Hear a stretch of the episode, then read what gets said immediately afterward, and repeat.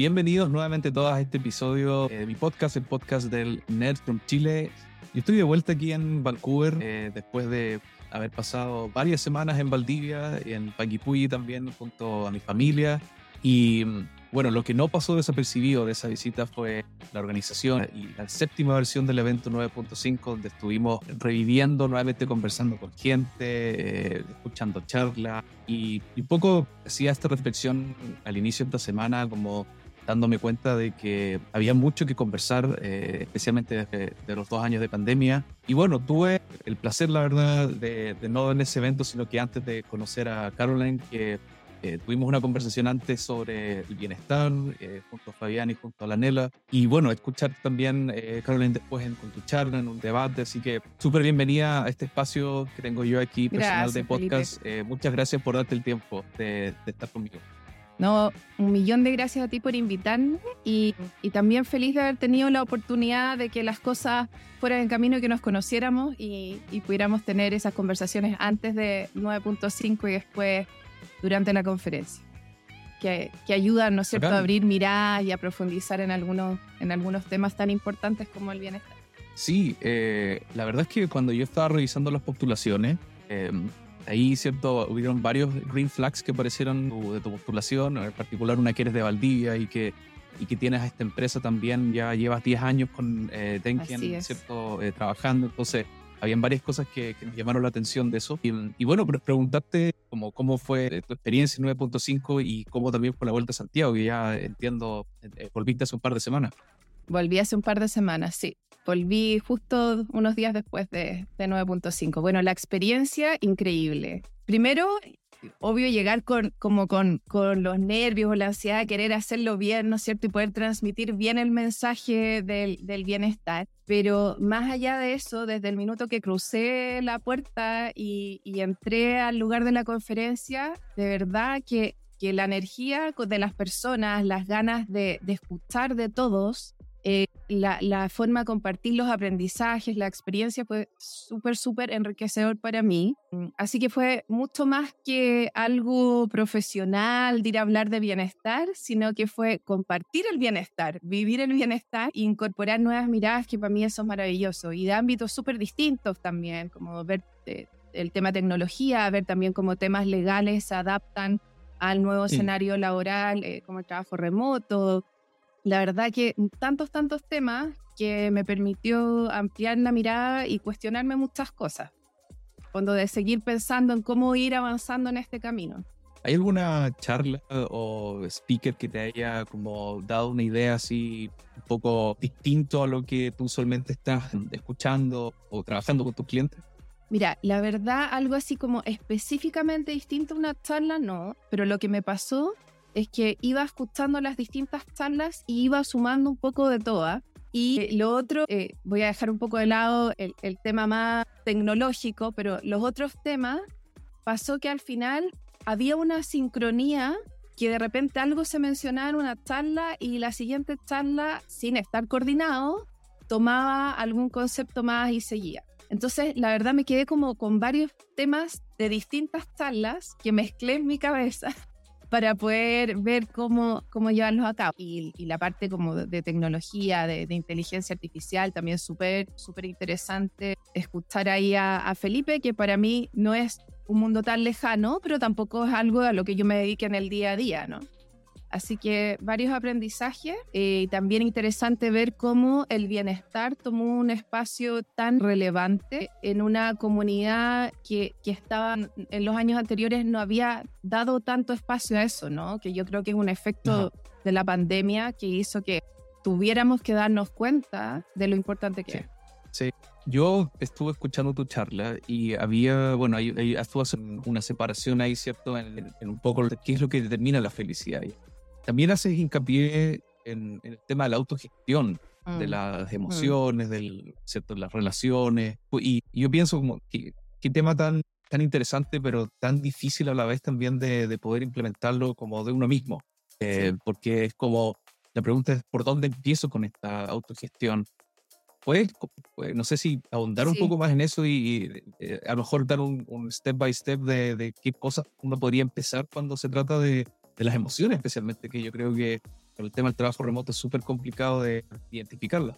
Sí, es un gran tema porque la verdad que siempre o la mayoría de las veces pasa que, que, uno piensa en algo que externo que nos falta para poder alcanzar ese bienestar o la felicidad, entendiendo felicidad como algo a largo plazo, ¿no? Como, no como una emoción como la alegría del minuto, sino que algo que uno construye a largo plazo. Entonces siempre lo atribuimos más a cosas externas o cuando yo alcance X cosa, voy a ser feliz. Y la verdad eh, que como mostré ese día en el gráfico de, de Sonia Lubomirsky, que plantea que un 50% es nuestro valor basal para la disposición a la felicidad y un 10% es las circunstancias y otro 40% son nuestras decisiones. Un 40% es alto. Y ahí eh, el, el primer punto partía, que lo mencioné también en las charlas, el autoconocimiento.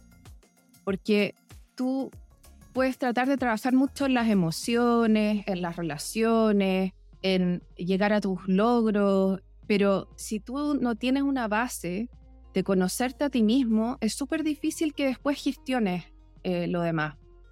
Porque si yo no me conozco, yo tampoco entiendo cómo manejo las crisis y cómo me enfrento a emociones eh, difíciles. No quiero hablar de emociones negativas porque la verdad todas las emociones aportan, ¿no? Y por algo las sentimos. Entonces, lo primero es el autoconocimiento. ¿Cómo me muevo yo en el mundo? ¿Desde qué lentes miro el mundo? No todos los miramos desde los mismos lentes. No todas las cosas nos afectan de manera similar o, no todo nos hace eh, a los mismos felices, ¿no? Como nos movemos por distintas cosas, tenemos distintas motivaciones. Entonces, esa, esa es la base y la clave para empezar el camino el autoconocimiento y desde una mirada compasiva, no culposa, no castigándose. Esta, esta soy yo, estas son mis luces, estas son mis sombras. ¿Y cómo lo hago para que mis sombras no, no me dificulten tanto el camino? ¿Y cómo hago para que mis luces brillen más y ayuden también a otros a brillar más? Eso, eso primero. Y, y respecto al tema de las emociones, también es saber reconocerlas porque muchas veces también nos hacemos un poco los locos o no sabemos qué es lo que nos pasa. Lo primero es reconocerlas, aceptarlas eh, y entender que si tenemos pena o rabia o nos sentimos mal o no tenemos ganas de hacer algo, está bien, no, no, exigirnos, está bien no estar bien. Yo creo que esa frase eh, es muy, muy válida y tenemos que vivirla. Está bien no estar bien. El tema es hacernos cargo de lo que nos está pasando cuando no estamos bien. ¿Qué vamos a hacer? ¿A quién vamos a pedir apoyo? A mí me pasa, y no sé si a lo mejor se intensificó con la pandemia, pero esto de, la productividad, de, ir comparando la productividad de uno mismo con las otras personas. Y, bueno, yo soy bien metódico, tengo mi aplicación de, tareas y me gusta como eh, planear mi día y todo eso, pero llega un momento en donde, claro, eh, por un, por un día de estrés o nos pasó algo malo en la familia o en el trabajo, siento que también se empieza a castigar a uno mismo diciendo por qué no alcancé a, cumplir con todas las tareas. Y, pasa también que, eh, o me pasa a mí, de que uno se empieza a comparar también con la productividad de otro. Y digo que se intensificó porque uno también no sabe cómo, o, las conversaciones no existen ahí para conversar con estos compañeros de trabajo, para saber mm. cómo también ellos están, están viviendo eso. Y me diste, me diste o, tenemos el, puente perfecto para, para, hablar del reconocimiento, que es cómo a través de la productividad, ¿cierto? Las empresas han implementado programas de reconocimiento. Para, para partir ese tema, tú, eh, no sé si has tenido experiencia trabajando, implementando sistemas de reconocimiento en, en las empresas que, que está ligado súper al, al tema de la productividad personal. Eh, sí, está ligado al tema de la, productividad personal, pero también muchas empresas em, eh, comenzaron hace unos años también a ligar en reconocimiento a los valores que querían intencionar dentro de una organización. Entonces, reconocer a las personas que cumplen las metas, con la, que, tienen buenos indicadores de productividad, pero que además lo hace desde un lugar que es coherente con los valores organizacionales. Sí he tenido la oportunidad, eh, más que desde la consultoría, cuando trabajé en empresa, fui parte del diseño de algunos programas de reconocimiento. ¿ya? Y si lo miro ahora, eh, ¿qué cosas yo creo que hay que repensar? Sí tienen que ser coherentes con los valores y la cultura de la organización, pero también el reconocimiento, está bien el reconocimiento individual, pero también el reconocimiento de los equipos, porque si yo quiero fomentar trabajo colaborativo, bueno, ¿cómo está siendo mi desempeño jugando en equipo? ¿no? Eh, más que yo quiero ser más productivo que la persona que está acá al lado, es cómo en conjunto podemos ser más productivos, cómo en conjunto estamos aportando más a la organización. Yo creo que ese también es, es un tema del reconocimiento grupal, porque hablamos mucho del trabajo colaborativo, pero no sé qué tanto lo empujamos, ¿ya?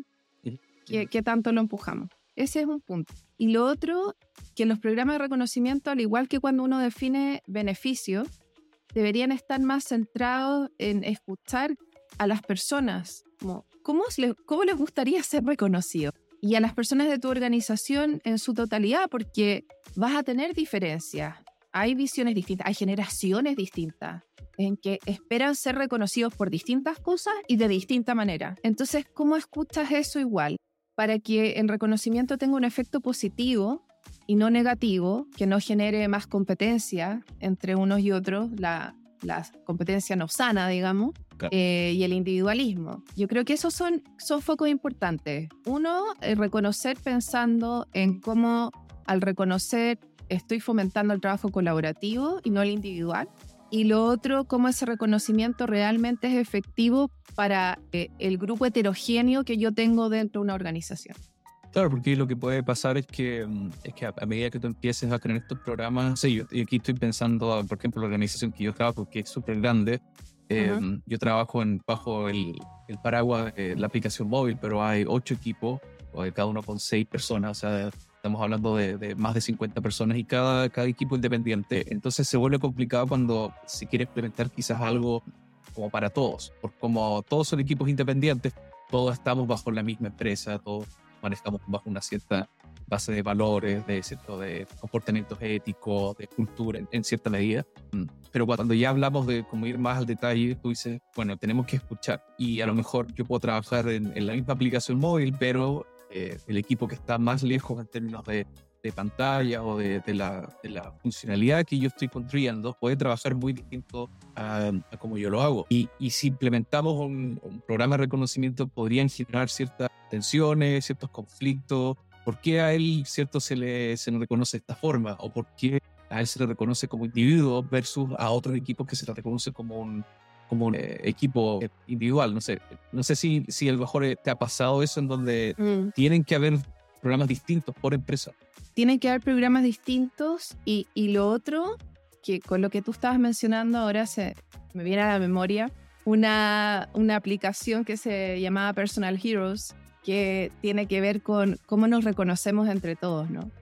Y yo creo que ahí, ahí voy a sumar otro punto clave a lo que estábamos conversando, porque eh, una manera de pensar el reconocimiento es la manera tradicional de, de que la, de por jerarquía te van reconociendo hacia abajo, ¿no? Claro. En una organización. Entonces los líderes reconocen, ya, pero este foco eh, que plantea eh, esta aplicación es cómo nos reconocemos entre todos. Y creo que ahí el reconocimiento agrega mucho más valor, porque eh, termina siendo menos competitivo, terminamos mirando a toda la organización, terminamos valora- valorando cosas que a veces pueden ser súper cotidianas, que aportan mucho, pero no las decimos. Y, y no genera esa competencia. Oye, pero ¿por qué, ¿por qué este jefe siempre reconoce a esta persona? Porque empiezas a, empieza a generarse esta red de reconocimiento que fomenta mucho más el acercarse, ¿no? Incluso fomenta el querer conocerte con otro. Como, hoy qué interesante, a esta persona la organización lo están reconociendo por su alegría en el día a día. Y no, y no lo conozco, que gana conocerlo. Entonces, yo creo que esa es otra manera de pensar el reconocimiento, más allá de que sea esa aplicación, sino que generar sistemas en la organización en que el reconocimiento venga de todos lados y a veces no tiene que ser algo tan complejo, sino que muchas veces pueden ser palabras muy simples que cambian la visión, te pueden cambiar el día, un par de palabras te cambian el día. ¿Cómo piensas tú eh, respecto a si el reconocimiento tiene que ser algo más como top-bottom, como desde el manager, o si tiene Mm. que ser algo distribuido eh, o anónimo incluso eh, desde otros empleados? Y también puede ser una opción de que el, este programa sea construido o definido desde una entidad externa, desde llamar a una empresa que venga o Mm. concertar en y decir, quiero, quiero que alguien externo. Yo creo que las tres son válidas, pero cómo a lo mejor si podrías hacer un match con el tipo de empresa o en qué caso se podría, podría ser más eh, algo Mm. más evidente uno que otro. A ver, a mí siempre, siempre me ha gustado más la idea, eh, y aquí no, no, no estoy siendo muy buena eh, con el marketing de la consultoría, porque eh, pensando en reconocimiento y en otros temas, siempre me ha gustado más la idea que, que la empresa en conjunto lo construya, y no desde una primera línea sino que cómo generas espacios para co-construir tu programa de reconocimiento, escuchando a todos y y es más simple lo que uno cree. Claro, y como consultora sí puede ser bueno diseñar cómo vas a levantar la información para que la información sea válida, para, para hacer como toda la parte metodológica externa, pero fomentar que surja desde la organización y haciendo participar a toda la organización. Y para mí ese es el modelo que mejor funciona. Em, porque todos van a sentir que fueron parte de eso y se van a involucrar de manera distinta con el programa de reconocimiento eh, y, lo van a vivir de otra forma. Porque si no es algo como tan externo, ¿no? Cuando son estos programas tan fríos, diseñados por una línea de la organización, es como, ah, ya, ok, qué rico, qué rico que me reconocieron o qué bueno que reconocí a mi compañero, pero no es la misma sensación si tú aportaste a construir eso. Igual que cuando se define propósito una organización, tienes que hacer participar a toda la organización. Entonces sí, como consultora puedo ayudar en el diseño, pero el contenido tiene que ser eh, desde la organización.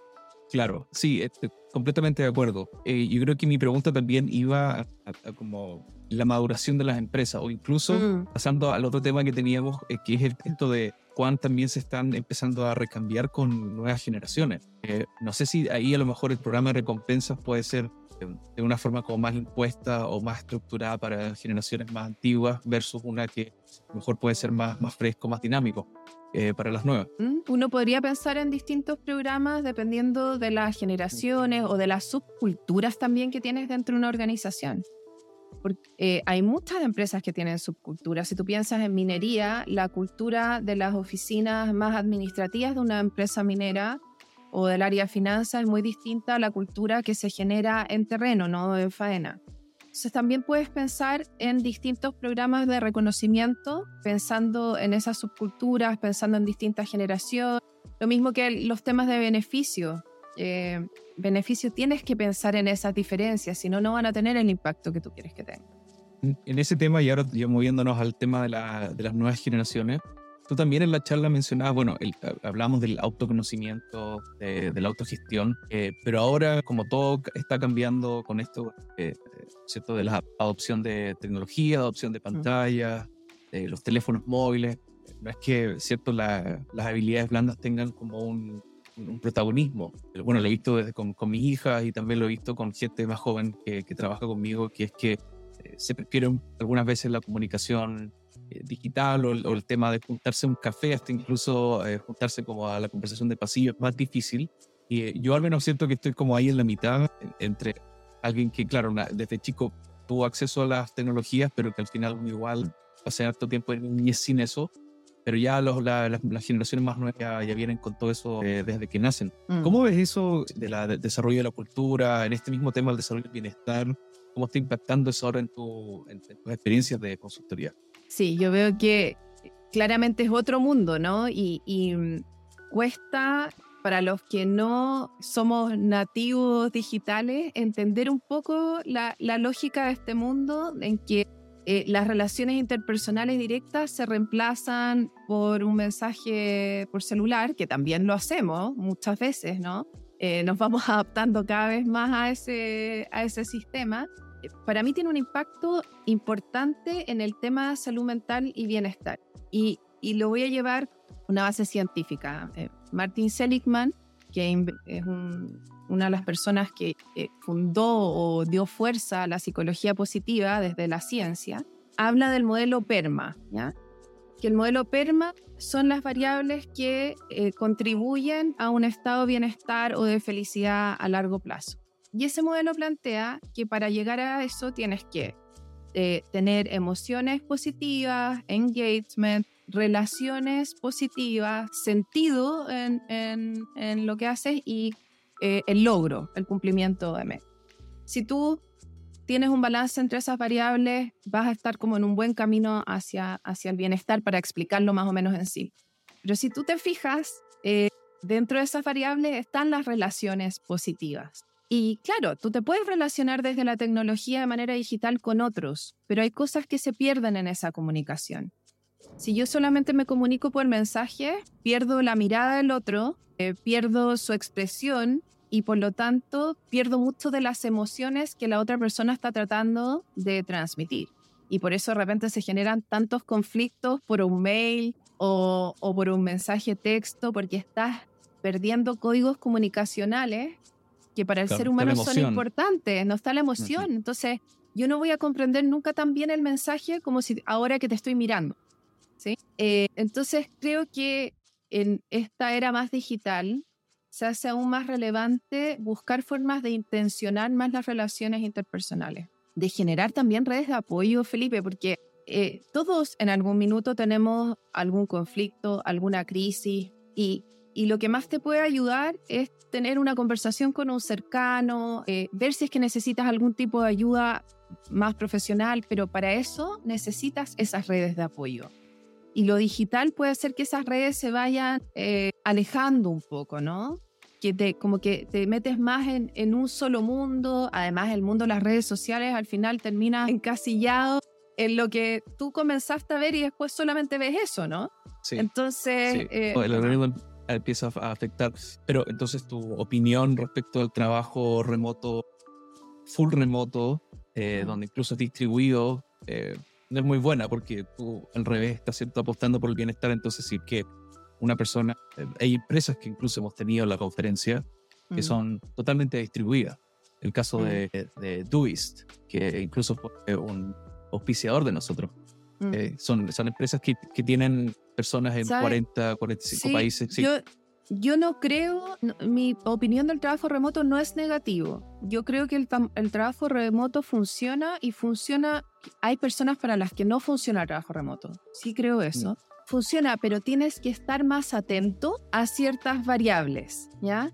Y, vuelvo a eso de intencionar las relaciones, porque ¿qué puede pasar con el trabajo remoto y, y sobre todo el escenario que acabas de decir, cuando están totalmente distribuidos, ¿no? Las reuniones se basan en las personas de tu equipo, ¿no? Con los que tienes que interactuar para llevar a cabo un X, X proyecto o cierto cumplimiento de meta. Y el tema de la reunión va a ser ese proyecto, los avances, el cumplimiento de las metas, pero se deja muy poco espacio para conocer a la persona que está detrás de la pantalla. ¿Quién es esa persona? ¿Quién mueve a esa persona? ¿Qué desafíos tiene? Y además lo limitas o la limitas a solamente un ámbito de acción, ¿no? Como ya, Felipe ve eh, desarrollo. Entonces, solamente lo tengo en los temas relacionados con desarrollo.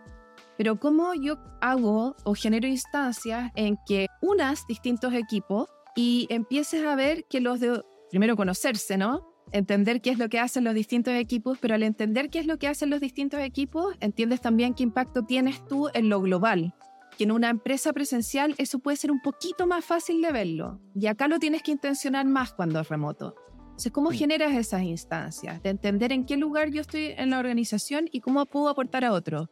Y también cómo empiezo a ver que personas de distintas áreas pueden aportar su visión a otra área. Eh, cómo las personas que están más de cara al cliente pueden aportarle algo a los de operación o los de operación a los que están de cara al cliente, ¿no? Entonces, no creo que no funcione, yo creo que funciona, pero hay que dedicar más tiempo a intencionar esos espacios. Claro. Sí, de hecho ah, pensaba como esto de, era como una visión, porque yo vengo trabajando remoto desde hace muchos años, entonces al inicio era como, hoy qué fácil, eh, trabajamos remoto, no tenemos que pagar oficina, ¿cierto? Mm. Todos se autogestionan, era como esa visión más simplista. Y, y ahora, claro, esto de creo que lo que tú dices de los dos lados, ¿cierto? Como lo, que hablabas en tu charla del autoconocimiento, la autogestión, pero también tiene que ver mucho de, de la empresa y de un plan que, que se implemente para poder eh, aumentar este bienestar y esta, esta como red de soporte o eh, awareness, eh, como que la gente entienda de que, de que esto también es importante de, los dos lados. también lo conversamos en el, en el, debate 9.5 porque importancia del manager, del, jefe de, de, tener esto, porque si no al final eh, se pierde y si no existe esta, esta como ala eh, específica para darle prioridad a este tema, se pierde. Y, mm. y, si la persona no, no, no, lo toma en cuenta, eh, le puede ir muy mal en, su carrera. le puede ir muy mal en su carrera, puede motivarse, puede eh, sentir que sus capacidades no, se están aprovechando al máximo. Y, y, es algo que hay que pensar desde que la persona se incorpora a una organización. Ah, y insisto que esto es importante en todo tipo de organización, pero lo encuentro más crítico aún en, en lo remoto, ¿no? Cuando tú entras a una organización, quieres entender bien el contexto, dónde moverte, con quién tengo que hablar ante X tema y muchas veces como bienvenido, esta es tu función, estos son tus compañeros de trabajo, estas son tus metas, dale, juega. Eh, pero lo remoto, el proceso onboarding tiene que ser mucho más estructurado en el sentido qué herramienta le voy a dar yo a esa persona que se está incorporando detrás de esa pantalla para que realmente pueda entender cómo se mueve toda la organización para darle un mapa de las relaciones dentro de la organización de con quién tiene que hablar dependiendo de X tema, ¿no? Si, si tiene un tema eh, en el ámbito personas, ¿quién es la persona con que tiene que hablar? O si tiene que tomar X decisión, ¿quién es el tomador de esa decisión? ¿Quién la puede accionar? Entonces, creo que tiene, eh, hay que partir en lo remoto por eso. ¿Cómo hacemos esos procesos de onboarding bien estructurados que le permita a la persona entender dónde está, con quién relacionarse y, en qué lugar estoy dentro de esa organización. Y no sé, no sé si hoy todas las empresas que trabajan de full remoto lo hacen, ¿no? Sí, bueno, fue. Yo me acuerdo haber trabajado en algunos procesos así. Finalmente es un viaje, o sea, tú tienes que eh, diseñar un, ¿cierto? Un, viaje desde que la persona incluso eh, es entrevistado, ¿cierto? hasta que la oferta, después los días anteriores y creo que es un viaje que se extiende incluso hasta, podría, podríamos decirlo, tres meses después de entrar a la empresa. Mm. O sea, toda una experiencia que hay que ver. Pero, pero sí, es, un tema, es un tema que, que podríamos irnos por allá, pero quería preguntarte otra cosa, porque quiero que te pregunté antes por tus metas. Y yo sé que tú tienes muchas ganas de hablar. E, este tema lo ponemos más eh, en la palestra, ¿cierto? En, en, las conversaciones. Y tú ya llevas 10 años, como decía antes, eh, con esta empresa Tenken. Y, y una de tus metas de, de, este año es ampliar los canales de difusión, ¿cierto? O sea, tener más canales para compartir estos temas que estamos hablando ahora. Mm. Tienen que ver con liderazgo, tienen que ver con la cultura, con el bienestar. Y también eh, me imagino que eso va a ser como eh, consecuencia también de, de, no solo abrir estos canales, pero de, de, que otra gente te conozca más, más todavía y que puedas eh, participar de otras instancias también de, para hablar de, de esto. No sé cómo vas con eso, eh, si todavía es, es exacto lo, que dije. Sí, es, desde el inicio de este año fue una de mis metas y creo que voy bastante bien con mis metas. Siempre, siempre me gustaría más eh, y con la finalidad de demostrar la relevancia de, de, la mirada al bienestar y, y desde la ciencia. Para mí eso es súper importante, que que no se vea como algo, hoy qué, qué, bonito hablar de, de, bienestar y algo liviano, sino que se valore eh, el impacto que tiene a nivel individual y a nivel social. Eh, para mí, y, y, lo dije ese día en mi charla, ¿no? Para mí el tema de, de, salud mental eh, asociado al bienestar siempre ha sido un gran tema y siempre estuve buscando el camino de cómo unir este mundo de la psicología organizacional, a la salud mental, al bienestar, y como que lo encontré en el fondo, lo encontré y ahora quiero eh, ayudar a que otros tomen conciencia de la importancia que tiene como sociedad hacernos cargo de este tema, tanto de nuestro bienestar como lo que hablamos hace un rato, desde la autogestión, eh, pero también desde el mundo organizacional y desde la responsabilidad social que tienen las organizaciones hoy. Pues no podemos separar eh, lo que a mí me pasa en el trabajo con lo que me pasa en, en mi vida, en la casa. Entonces, mm. tenemos que ser conscientes como líderes igual, como organizaciones, del impacto que generamos no solo en nuestro trabajador, sino que en todo el contexto que rodea a esa persona. Y por eso la difusión, no, no es que quiero ser conocida como Caroline Knoppel, sino que quiero, quiero que el tema del bienestar esté en el lugar que tiene que estar. Eh, bueno, ya, ya participaste en 9.5. ¿Hay otras eh, instancias que estés pensando participar o que eh, te recuerdes del año que ya participaste? Mira, hemos podido participar junto con Marlene, con mi socia, en, en varios live en que hemos puesto este tema sobre la mesa. Y además eh, somos asociados a la red de recursos humanos y ahí hemos tenido hartas instancias de participar en, en congresos, en, estuve en el último Congreso Bienestar, liderando una mesa de conversación Entonces me ha permitido, la red me ha permitido generar hartas redes, eh, hartos contactos con los que hemos, hemos compartido ideas de bienestar y también entender qué es lo que están haciendo las organizaciones hoy en relación a bienestar, en, qué pasos estamos en el fondo. Así que eh, ha sido un buen año en ese sentido, he logrado mi meta. Bacán, espero yo poder ayudarte entonces acá con un poco más de difusión con este episodio del podcast. Veo, veo que tienes eh, ahí atrás un, letrero con la palabra ah, happy y eso me lleva a... También estuve viendo en, eh, tu post LinkedIn que, que tienes eh, una relación con este tema del club de la felicidad y, cuando te pregunté sobre qué libro te gustaría escribir, me respondiste sobre autoconocimiento y felicidad.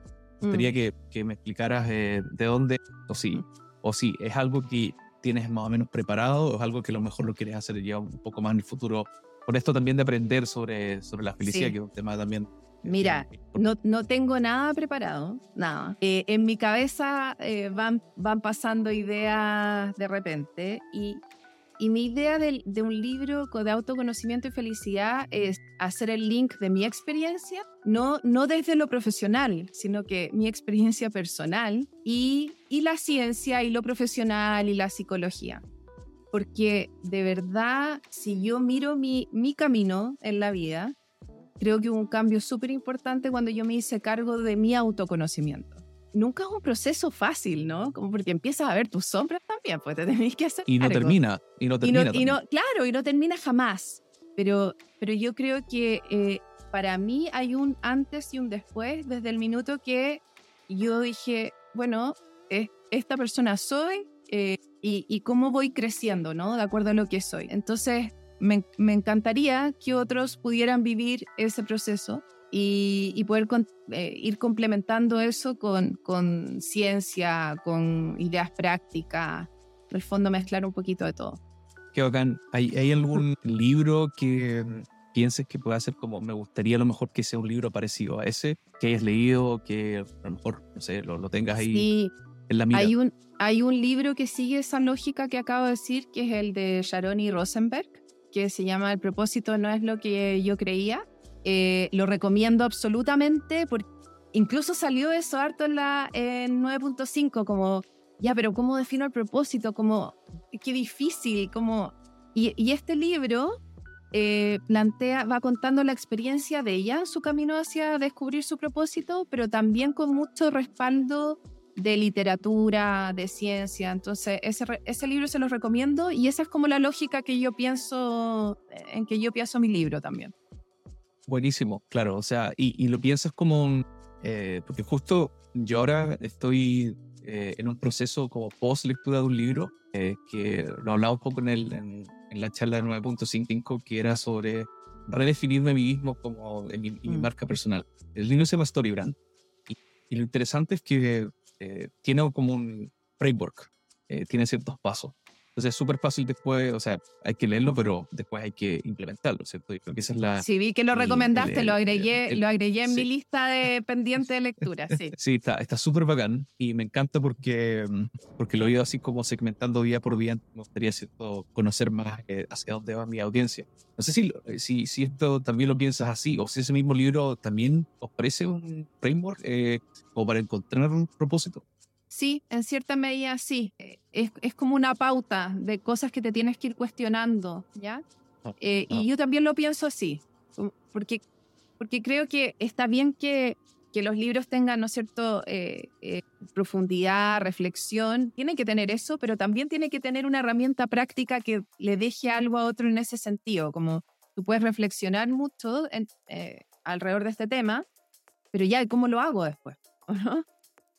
Eh, ¿cómo, cómo, lo bajo? Ya, ya reflexioné ya, pero ¿cómo lo vivo? Entonces creo que, que una lógica de un libro así ayuda bastante. Es como también cuando, cuando hacemos nuestro programa de gestión del tiempo, que es muy importante para el tema del bienestar, tratamos de que las personas no solo se vayan con la idea de los, de los principios que te llevan a gestionar bien el tiempo, sino que con lo concreto que individualmente pueden aplicar en términos de qué manera porque como todos somos distintos, pueden haber principios, pero a ti te puede hacer más sentido un principio que otro, y también el cómo bajarlos es distinto. Entonces, ayudar a llegar a eso práctico, a que cada persona pueda ir aplicando los pasos, creo que es bien importante. Sí. E-, ese es un programa que usted tiene también como empresa de, gestión del tiempo. De gestión del tiempo, sí. Que ha dado, ha dado un giro increíble, porque partimos antes de la pandemia haciéndolo presencial. Y como todos nuestros talleres, la idea es ir interactuando mucho, ir guiando el taller. Ah, tienen una metodología, una estructura, pero de acuerdo a las cosas que van saliendo y a las conversaciones que van surgiendo. Antes era así full foco en productividad, en el cumplimiento de las metas de la pega, ¿ya? Era 100% eso. Y cuando lo rediseñamos para hacerlo online y durante la pandemia, empezó a dar un giro hacia lo importante que es la gestión del tiempo en el bienestar. Y, generó como un impacto súper distinto. Tú leías después las opiniones que nos mandaban del, del programa y casi todas relacionadas de cómo el tema de haber ordenado un poco sus días les había permitido hacer cosas que antes no hacían, descansar bien, porque cuando estás estresado, angustiado, por supuesto que no duermes bien. Y, eso al final era un círculo, ¿no? Porque si descansas bien, haces actividades vinculadas a tu bienestar, después tu desempeño mejora, tu atención mejora eh, y te organizas mejor. Así que fue yo creo que hay, un bonito giro. como bacán. Eh, hay algo que yo también he aprendido sobre eso, que es como encontrar tus horas eh, más productivas o también encontrar... los horarios estelares. los horarios estelares, claro, pero también encontrar y algunas veces estar ok con, con las horas que eres productivo, porque también hay eh, esto de las ocho horas, ¿cierto? De, de, ser productivo todo el rato, o sea, ¿quién trabaja ocho horas eh, al 100%? Es muy complicado. No. También entender y estar ok con, con eso, ok, fueron dos horas, tres horas, pero fueron tres horas, sí, a full, donde eh, pude sacar lo, mejor de mí, pude hacer esta tarea. Eso creo que es súper importante. Es súper importante. y ahí volvemos al tema del autoconocimiento, ¿te das cuenta? Porque Claro. Eh, porque muchas veces decimos, ya, todos dicen que uno está más despierto cognitivamente en las mañanas y es más productivo en la mañana. Sí, pero eso puede ser tú y yo no. Y yo, no sé, a las 11 de la noche mi cabeza funciona mejor, ¿no? Entonces hay que entender cuáles son esos momentos del día en que yo tengo más energía y más foco cognitivo. Y cómo eh, las tareas que son más desafiantes eh, las asigno en esos horarios y ganas tiempo, porque al final, si esas tareas más desafiantes cognitivamente o que requieren más energía tuya, las dejas fuera de esos horarios, te vas a demorar muchísimo más en finalizarlas. Las dejas en esas dos o tres horas más productivas y avanzas muchísimo más rápido, ¿no? Y ganas tiempo para otras cosas. Hay un eh, hack que yo recomendaba esta semana en, en otro newsletter que tengo los lunes. Me gustó porque era, le decían, a una persona cuál es el, el mejor hack de productividad que tienes, ¿cierto? Como para hacer tareas o qué sé yo. Y él decía, y me, me acordé porque por lo que estás hablando, él decía, el mejor hack es simplemente empezar. Porque cuando tú esperas el momento ideal o el contexto para empezar una tarea, es donde te equivocas. Sin duda no, hay problema en tener un contexto, en tener quizás un, un buen espacio sin ruido, ciertos audífonos y cada uno eh, lo, lo, encuentra. Pero cuando simplemente estamos como esperando eso mm. para, que, para hacer algo, eh, esta persona explicaba en el video que eso de empezar ya genera un efecto como de bola de nieve para eh, seguir con las otras tareas. Entonces el mejor hack para él era empezar y, con, bueno, con cualquier tarea, pero ya eso te va generando un, eh, una motivación para comenzar con Para seguir, sí.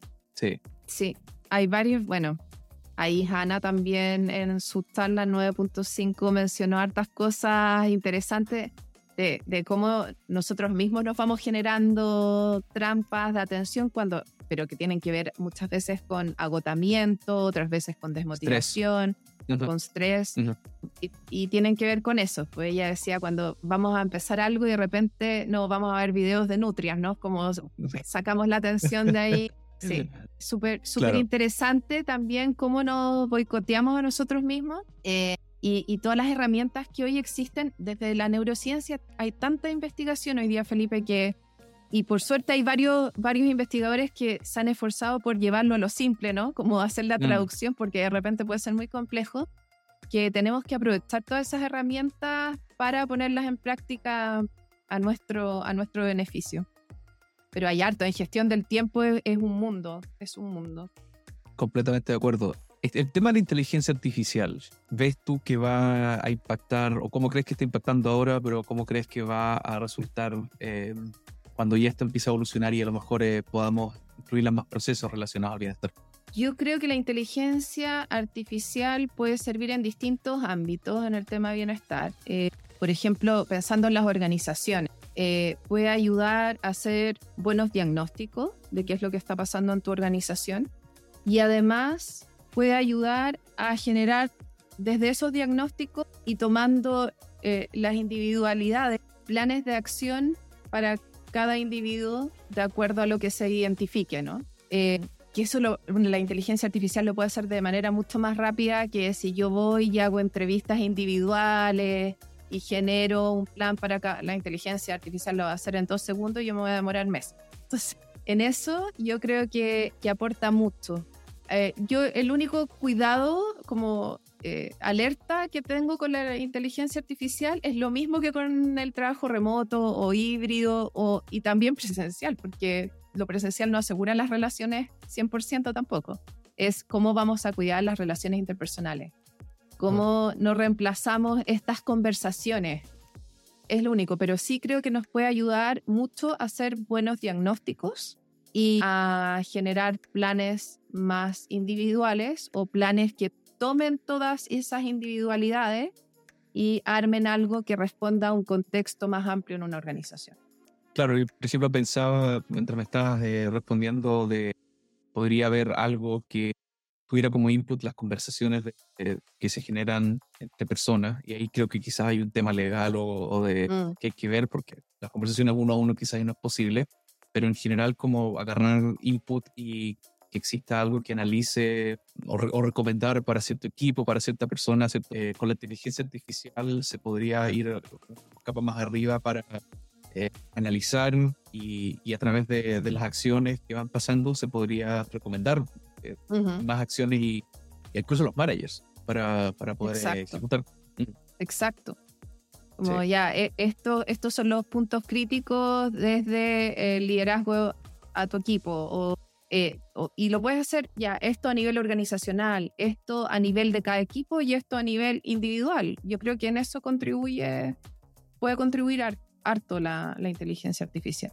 Pero siempre cuidando no, no perder los espacios en que nos relacionamos con otros, ¿no? Eh, tú hablas de que en la conferencia, claro, del tema aprendiste como de temas legales, ¿tienes, ¿hay otra cosa que a ti te preocupe o que te, no sé, te moleste o te, no sé, un red flag de, esta tecnología? Em, es que yo creo que es lo mismo, ¿ah? Como, como muchas veces podemos reemplazar eh, una conversación con alguien y decir, no, ya mejor voy a ver eh, qué me dice el chat GPT, ¿sabes? Como veamos, veamos qué información hay, en vez de tener una conversación al respecto con alguien creo que la mezcla aporta mucho. Yo de verdad me encanta y me asombra el desarrollo tecnológico en mis años de vida y lo valoro y lo incorporo en mi día a día. Pero creo que siempre hay que tener eh, esa consideración o la alerta eh, roja ahí de eh, no perder la humanidad. Yo creo que ese es el concepto que abarca lo que quiero decir, ¿no? de ver al otro, de ver al otro. Eso es lo que, y, más allá solo el bienestar, ¿ah? lo pienso en general, de, de no perder esa conexión con el otro y la parte más, más humana. A mí el tema de la eh, creatividad también me preocupa mucho porque eh, ese mismo, si tú dices, hablando de las relaciones, pero hablando como de crear cosas, por ejemplo, eh, música, video, arte, no solo, no solo individual, pero colaborativo, ¿cierto? ahora, como se pueden hacer videos, ya no existe a lo mejor discusión y todo eso. Ahí también lo veo bien, bien complicado. En la música, especialmente, yo he visto varias aplicaciones que ya generan, dices ya, quiero una canción de rock eh, que suene a, eh, no sé, a Muse o a Led Zeppelin y, de tantos minutos y, te, lo da, te lo da inmediatamente. Esa como eh, aparente sensación de que lo puedes crear y que no hubo ningún trabajo de colaboración, como que se pierde, eso, es preocupante. Sí, comparto comparto contigo eh, y también cuánto estamos desafiando eh, nuestra capacidad reflexiva, eh, cuánto estamos desarrollando nuestra, nuestra mirada como de querer innovar más allá de lo que te están diciendo, ¿cachai? De crear, no solamente colectivamente, sino que cuánto desafiamos nuestro cerebro. Y, y, está claro, ¿no? La neuroplasticidad existe y las redes que se van generando es lo que tú usas, lo que no usas se desecha. Entonces, ¿qué va a pasar con la capacidad reflexiva, la capacidad de creatividad, la innovación. Yo creo que, que hay, hay cosas que, ir viendo, ¿no? estar alerta, estar alerta. Y tú como, como mamá, eh, ¿cómo eres con esto de, la neuroplasticidad, esto de, de, los dispositivos y de, y de a lo mejor eh, ponerle ojo a que, a que tus hijos no estén mucho tiempo y que también desarrollen mm. todo este, este, este mm. Varios temas. Eh, tienen acceso a tecnología y todo, pero con tiempo porque son niños y por lo tanto no tienen esa capacidad de autorregulación o no se dan cuenta del tiempo que pasa. Y, y también fomentando que tengan espacios sociales con, con sus amistades y eso. Pero no es cortarles la tecnología, eh, es el mundo que vivimos hoy y el tema es enseñarles al uso correcto, adecuado, debido a la tecnología. Eh, y por ejemplo, en cosas súper cotidianas, como de repente quieren averiguar algo, lo buscan ahí pero ya conversemos sobre eso que averiguaron. Eh, ¿Qué piensan ¿Y te conversan de vuelta? ¿Cuál es la opinión? A veces, eh, depende del día, depende del día. depende del día. Pero no, en general, bien, ¿ah? Algunos de repente son eh, palabras breves, otras veces reflexiones mucho más profundas, dependiendo de los temas. Mm. uno, ahí, encontrar el uno se mueve más por lo político, otros se mueven más por el fútbol, entonces dependiendo, dependiendo del tema y enganchando con eso, Felipe. Yo creo que también es importante con los hijos eso, entender que lo mueve a cada uno. Y desde ahí eh, tener estas conversaciones como más, más reflexivas. Entonces, yo no tengo problema con que busquen la información en internet o donde quieran, pero conversemos sobre eso. ¿Y qué opinión tienes? Y, y también, oye, eh, ¿por qué lleváis dos horas hablando por WhatsApp? ¿Por qué mejor no se juntan? claro. Entonces también mostrándoles que, que pueden pasarlo súper bien conversando juntos y, que no necesariamente todo es a través de, de, un celular. Pero las restricciones van más bien por tiempo, bueno, y obviamente a, viéndolo el tema de los accesos a que, que se están metiendo, digamos, pero, pero no quitarles la tecnología. Yo creo que tiene que ver eh, que es educar en, en el tema tecnológico. ¿Hay, alguno de tus hijos que esté más, o tú sientes que esté más relacionado a lo que tú estás haciendo ahora? Como que veas, ah, él, a lo mejor está entendiendo, por ponerte el ejemplo mío, claro, tecnología, y, y, en algún momento podría pensar, ah, aquí por aquí va a ser también la tecnología o va por el desarrollo de software. ¿Ves alguno que, que esté premiando todo eso lo que tú estás haciendo ahora? Voy a, voy a contar como que los tres se interesan harto en, en, esto que habla la mamá y en estas reflexiones y enganchan. Y, pero también eh, de repente me devuelven cosas, como desde cosas que yo he dicho, no sé, pues del bienestar. O, o sea, que todo lo que está afuera tuyo lo usan como arma de, eh, de vuelta. Sí. Sí, es que ando un poco estresado hoy día. Pero mamá, ¿y tus ejercicios de mindfulness? ¿Dónde están? lo que tú nos enseñas, respira. Entonces al final todo puede ser usado en mi contra. Pero sí son, eh, yo creo que todas estas conversaciones y entender bien qué es lo que hago, qué es lo que me mueve, los hace tener una mirada distinta también de qué cosas disfrutar en el día a día. Yo lo veo en mm. eso, yo lo veo más en eso, como tratar de ver lo bueno que tenemos, de apreciar las cosas del día a día, de disfrutar con sus amigos, de disfrutar estar toda la tarde pateando la pelota en la plaza. Más que desde lo racional, yo lo veo como en la manera en que ellos están viviendo la vida. Qué, importante es eso, porque al final es como yo creo que tú, independiente de todo lo que hables y todo lo que tú trabajas con empresas, claro, al final es mostrarles como no es así en la vida real. O sea, hay momentos que, uno igual va a estar eh, con estrés o que va a estar sí, que todo un mal día. Entonces, igual que ellos. Eh, eh, Exacto. Y es, y, es, mostrarles lo que decía hace un rato, ¿no? está bien no estar bien. El tema es reconocerlo. O sea, yo no tengo ningún problema en decirles, oye, dormí pésimo, así que hoy día ando súper mal genio. Perdón, pero ando mal genio eh, y eso es válido porque a ellos también les pasa. Entonces es validar que ya, bueno, no todos tenemos que tener buenos días siempre. Sí, y que, y que es temporal. Pasan cosas. Y que es temporal. ¿Y qué pasa? Pero que es importante reconocerlo porque si yo ando mal genio y no lo reconozco, también tiene un impacto negativo en ellos, ¿no? Es diferente reconocerlo. Sí, reconocerlo. Es que buena técnica igual. ¿eh? ¿eh? Yo creo que nosotros también usamos algo así con el tema de las zonas también, con el tema de los colores. Entonces, cuando eh, te pregunto a mi fe, ¿estás en la zona roja? Sí, estoy en la zona roja. Eh, no me lo hice así tranquilo, pero... pero no eh, creo, ah, no creo. pero, pero eh, ya se identifica como que es algo temporal. Bueno, primero, lo identifica y segundo, sabemos que es algo temporal, que es mover hacia persona verde eh, en el corto plazo.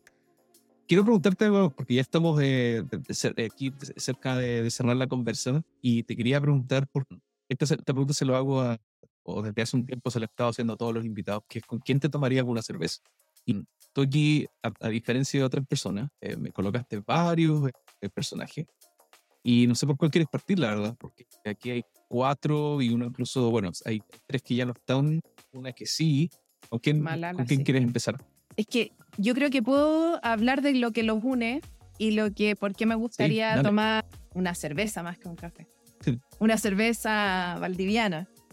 Bueno, dije Martin Luther King, eh, John Kennedy, Malala y Mandela, sí. Sí, eso, ¿no es cierto? Te había comentado. Sí. Porque comparto muchos de sus ideales, que eh, tiene que ver también ir en contra de esta segregación racial, de generar justicia para todos, en el fondo de que todos tengamos los mismos derechos y el mismo, en espacio, el mismo espacio en este mundo.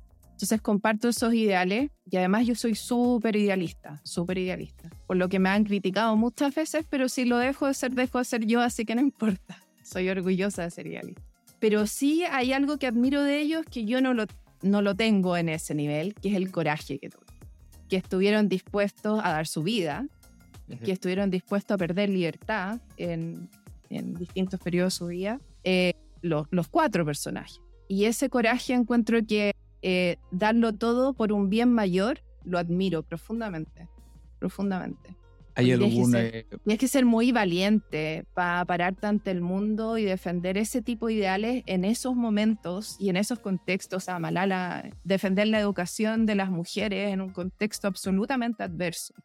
Tienes que ser muy valiente y, y dejar de lado tus miedos individuales por un, por un propósito mucho mayor, ¿no? Por un propósito humanitario, social. De verdad que lo admiro mucho. ¿De, dónde crees que viene esa, eh, esa como característica de, de, poder desarrollar esta valentía, crees tú? ¿Viene desde un contexto o viene desde en algún momento en donde existe un mentor quizás que, que le muestra como el, eh, o le muestra el camino a alguien para pelear por algo más allá? Sí, yo creo que es mezcla de cosas, ¿no? Eh, son los contextos que te tocan enfrentar en la vida, que, que, te hacen evaluar qué son las cosas que realmente son importantes y que te mueven. Pero también yo creo que siempre en el camino hay personas que te inspiran y, que te mueven a algo. Eh, así como yo digo, me encantaría tomar una cerveza con ellos, es porque esos personajes a mí me inspiran. Y no insisto, no tengo el coraje que ellos tuvieron o que Malala tiene, pero lo admiro y eso hace que yo trabaje un poquito más en mi valentía para enfrentar ciertos temas que defiendo. ¿ya? Entonces yo creo que sí, que puede haber incluso una predisposición genética a ser más idealista, puede ser, eh, pero también hay contextos que te hacen vivir ciertas cosas que lo individual, o sea, luchar por ti nomás no tiene tanto sentido como luchar por otros. Creo que nadie antes había traído estos personajes, al menos, eh, bueno, John Kennedy, que famoso, pero sí, nadie lo había. Luther King también, eh, muy famoso. Ha estado en las conversaciones de, de cena también, porque a mi hija le enseñaron sobre él y no me esperaba, la verdad, esa respuesta respecto a la valentía. Tienes razón, o sea, son, son personajes icónicos que dedicaron su vida por los derechos, las libertades, los derechos humanos. Y además hay otra cosa, Felipe, importante, que Martin Luther King y Mandela y Malala lo han hecho desde la no violencia. Eh, de hecho, Martin Luther King dice que no hay nada más valiente que luchar por algo sin la violencia, ¿no? De manera pacífica. Y yo sí lo creo así. Lo, lo encuentro más valiente aún, eh, de generar desde, desde la no violencia, buscar cambios, cambios sociales. Así que sí, a mí son, es, es un, gran, un gran tema. Y y por ahí también engancho con el tema de bienestar y cómo llevarlo y cómo mostrarlo y obviamente no es a la escala de lo que ellos hicieron ni lo que ellos plantearon, es algo mucho más simple. Yo insisto, no tengo el coraje que, que ellos tuvieron, pero, pero los admiro muchísimo. me mueven muchas cosas. Cada uno tenemos momentos distintos para pelear por distintas batallas, creo yo. Eh, creo que algunas veces las batallas son... Eh, y el contexto también nos va a dar eso. O sea, el bienestar ahora, hace 10 años atrás quizás no era tema por por el cual dar una batalla, pero ahora sí es un tema muy importante, entonces, eh, y la vida también te va moviendo a través de, de, eso y cerrando unas y empezando otras bastante, así que... Sí, eh, y que el bienestar también abre espacio para cuestionarte temas sociales, ¿no? Entonces, también vas entrando a otros espacios que son importantes hacerse cargo hoy en día. Bueno, te doy fuerza y valor para encontrar, para seguir mm. con esta batalla y para encontrar ojalá la, la siguiente. Eh, ha sido un placer para mí conversar contigo, Caroline, en este episodio. Lo pasé súper bien. Y, mm, y, no sé si quieres que decir algo para, para, cerrar este episodio. No, primero darte las gracias, Felipe. Yo también lo pasé súper bien, increíble. Me encantan estas conversaciones. Así que, viste, en lo remoto igual las relaciones se pueden, se pueden disfrutar y intencionar. Así que muchas, muchas gracias por invitarme a este espacio. De verdad estoy, estoy feliz eh, con como este camino que se está abriendo. Y ahí de hecho quiero tengo ya ideas para seguir aportando en la comunidad, así que feliz con eso. Pero hacer el llamado también que hice en esa, en esa conferencia de, del autocuidado, de ser eh, compasivos con nosotros mismos, no ser tan culposos, de entender que muchas veces necesitamos ayuda, de pedir esa ayuda y también de estar atentos nosotros de nuestros cercanos. Y y entender que, como sacar esos juicios que tenemos con los temas de salud mental y, insisto, tener una mirada un poquito más compasiva y, apoyarnos, pues tener una, una, una mirada como de, humanidad compartida. Así que esa es mi invitación para todos. Bueno, muchas gracias de nuevo. Estamos eh, grabando esto eh, en una previa el 18 de septiembre. Felices fiestas a todos y para ti también, para que van a tener un fin de semana larguísimo. Y de nuevo, muchas gracias y estamos conversando pronto. Chau. Chao, que estés bien.